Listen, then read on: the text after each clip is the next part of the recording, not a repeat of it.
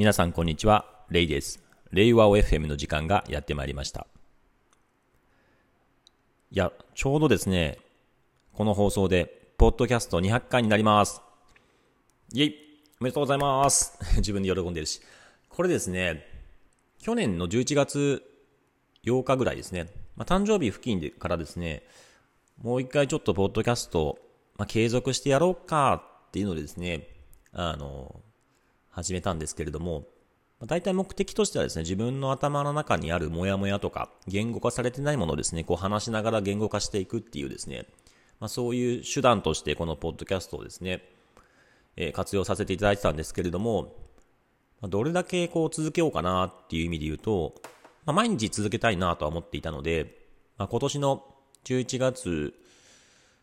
10日のね、誕生日があるんですけども、その時までは毎日続けようとは思っています。一方でですね、あのー、今後の計画として、YouTube をですね、本格的にやっていく可能性があります。まあ、今もですね、あの、不定期に、夢見の社内のですね、いろんな制度の背景とか、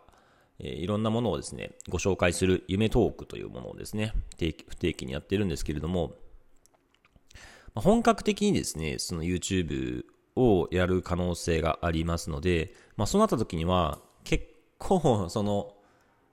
作業がめちゃくちゃ時間取られるだろうなっていうのを覚悟しているので、まあそのタイミングでもしかしたら、あの、ポッドキャストも、やめるっていうよりは習字とか、えー、更新頻度を少し変えていこうかな、というのは考えているところですね。じゃあ本題なんですけれども、まあ、夢見のそのトップダウンとはですね、まあ、夢見はですね、全員 CEO 制度っというですね、代表取締役の権限を全社員にこう付与しているので、ある意味こういろんなこう、制度変更であったりとか、こうあこうあったらいいのになっていうものもですね、やろうと思えばできてしまうっていうのがあります。まあ、一方で、やるからには最善の努力を尽くしましょうっていうので、遂行責任は伴うんですけども、まあ、結果責任は伴わないんですね。ペナルティを受けるとかそういう意味での。で、その上で、まあ、じゃあ、その、全員が全員、本当の意味での CEO の役割を担えるかっていうと、まあ、CEO の役割って、その、どちらかというと、こう、幅広い、えー、部門とか事業に影響あるような意思決定をしたりとか、方針を決めたりとか、えー、情報収集をしたりとか、分析をしたりとかっていうようなですね、そのフォーカスするポイントがですね、狭いっていうよりは幅広い。っていう役割、範囲がの広さが特徴的なので、普段からそういう視点で物事を見ないといけないっていうのはありますね。なので、権限があったとしても、なかなかその役割を全員が担えるかっていうと、どちらかというと耳の場合は特に専門的な職能型のその役割範囲に絞って追求していくっていう方向性なので、まあ、なかなかその全体的な視点を持ってですね、いや、この制度を作ったらええんちゃうんって思っても、結構その部分的な視点だから、全体の視点から見ると、それってちょっとその、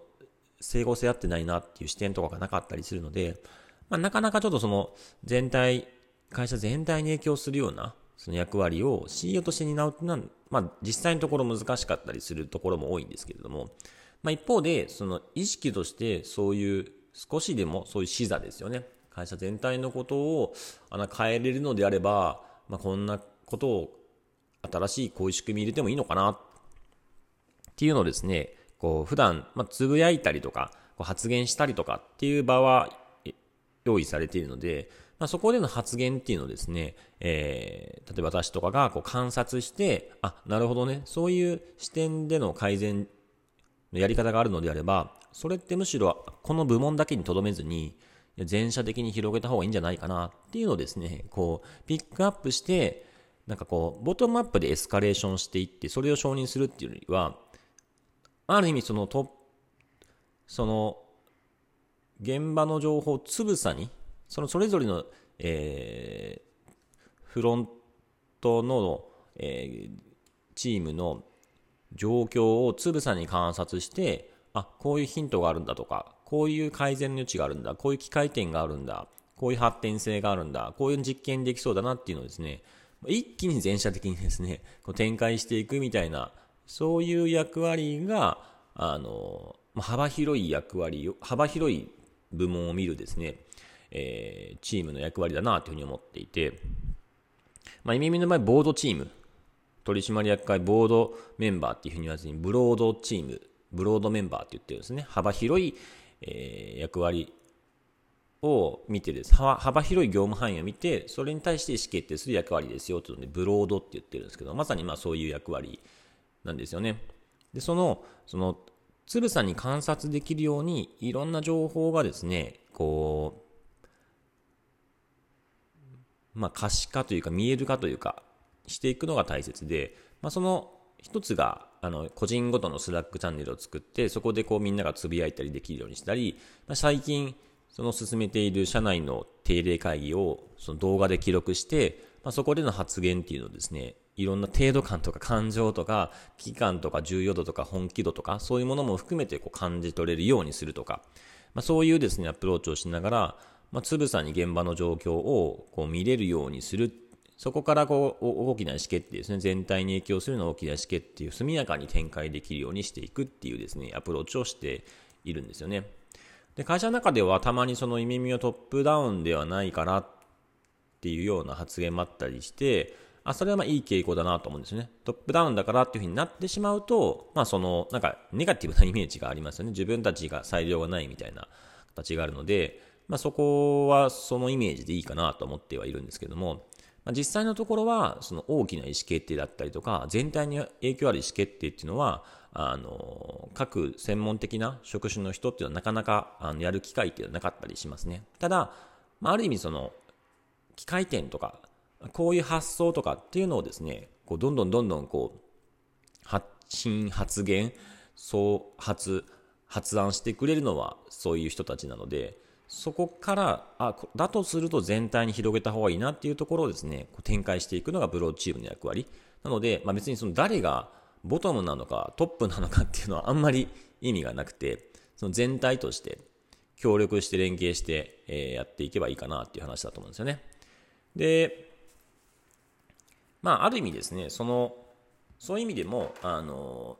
自分の発言する、したことが、あ、なんかこうピックアップされて、それぜ、それいいですよ。じゃあそれ、えー、仕組み化しましょうみたいな感じで全社に展開されると、あ、なんか、あ、なるほど、こういう感じで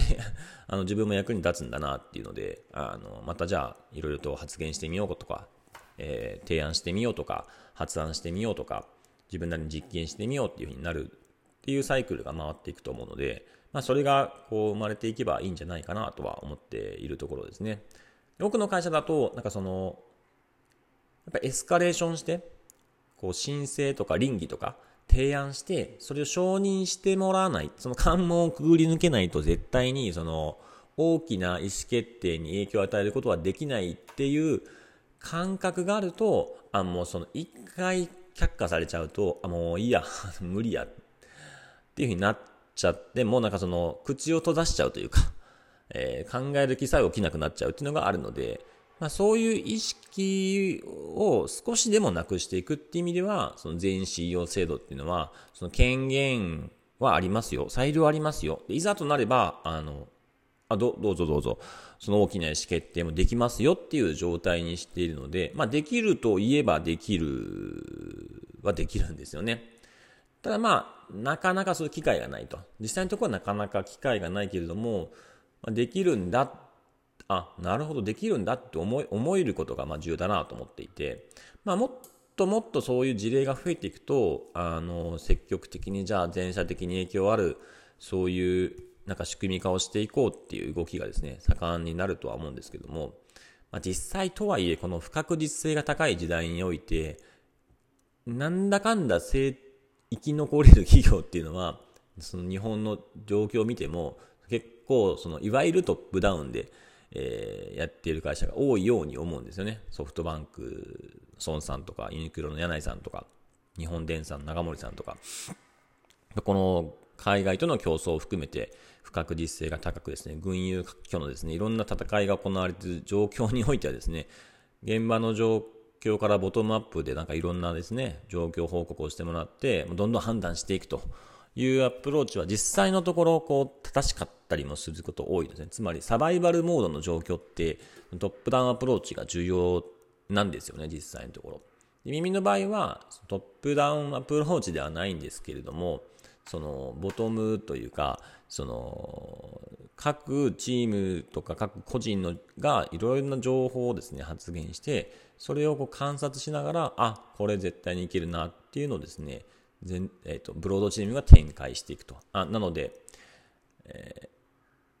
まあなんだ、なんでしょうかね。あの、狭い、狭いところから広いところに広げていくみたいな、そういうアプローチなんですよね。なので、まあ、あの、トップダウンではないものの、あの、一部の役割の人がそういう全体に波及させていく役割を担うっていう意味ではですね、まあ、そそれはそうあるべきかなとは思っているところですね。まあ、一方で、その、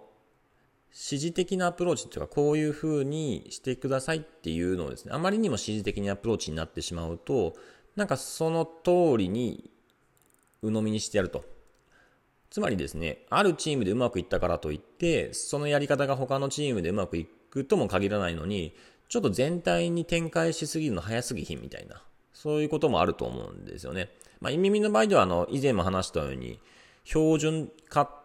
ていうものが定義されていて、そこで標準というと上書き可能なルールになるので、まあ別にその絶対にその通りに守る守る必要はなくて、この型っていうのは上書きできるっていう、そういう考え方なんですよね。なので別に、まあ言っちゃいいんですけれども、ただまああんまりにもですね、そういう全全体展開していくみたいな動きが強すぎると、若干その型、型さえも、標準さえも疑わないっていうようなことになってしまうので、その、展開するときの、その、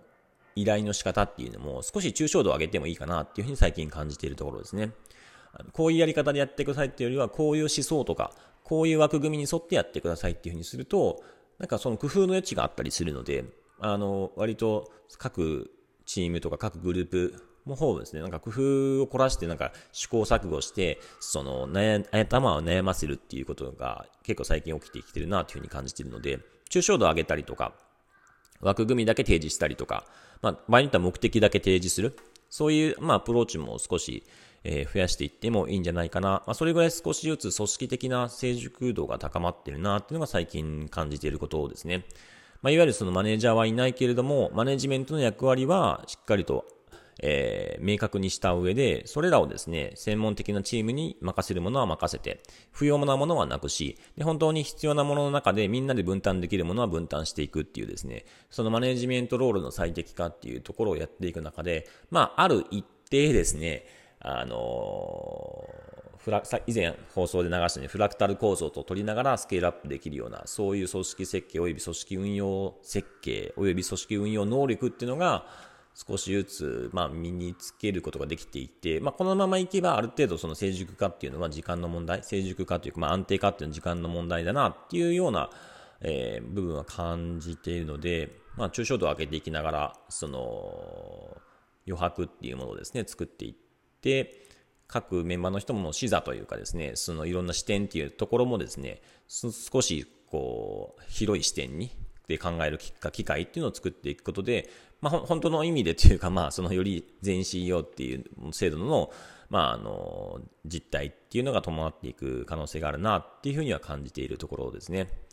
はい、本日はですね、まあ、そのトップダウンアプローチについてでした。